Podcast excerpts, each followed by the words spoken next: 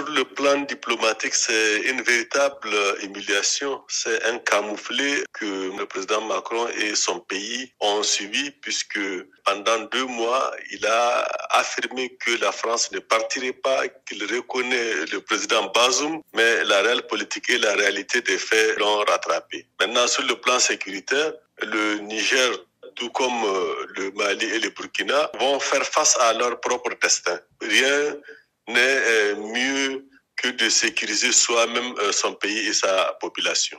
Justement, sur le plan sécuritaire, on sait qu'au Mali particulièrement, ces temps-ci, il y a une recrudescence des attaques. Est-ce qu'il faut craindre le pays dans le Sahel en général, après ce retrait de la France du Niger? Moi, je pense qu'il fallait s'y attendre à, cette situation dans un premier temps. Maintenant, comme les trois pays euh, ont formé une alliance sur la base justement de, l'appropriation de leur propre sécurité, je pense personnellement que dans les jours à venir, ils vont être beaucoup plus euh, en phase avec la nouvelle réalité et faire face à tous les problèmes sécuritaires qui se posent. Puisqu'il faut le dire, et comme peut-être euh, d'autres pays ne leur faciliteront pas la tâche, particulièrement la France. Quand vous dites que la France ne leur facilitera pas la tâche, qu'est-ce que vous voulez dire concrètement? Vous savez que la France, avec l'opération Barkhane depuis dix ans, n'a pas engrangé de véritables résultats, que ce soit au Mali, au Burkina et au Niger. Et cette absence de résultats a joué pour beaucoup dans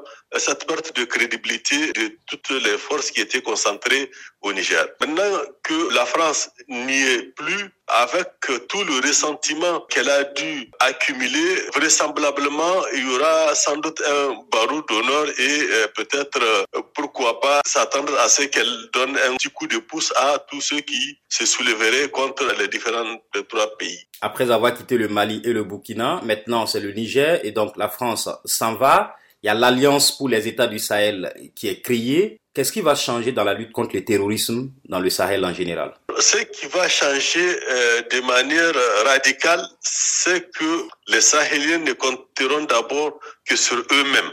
Un.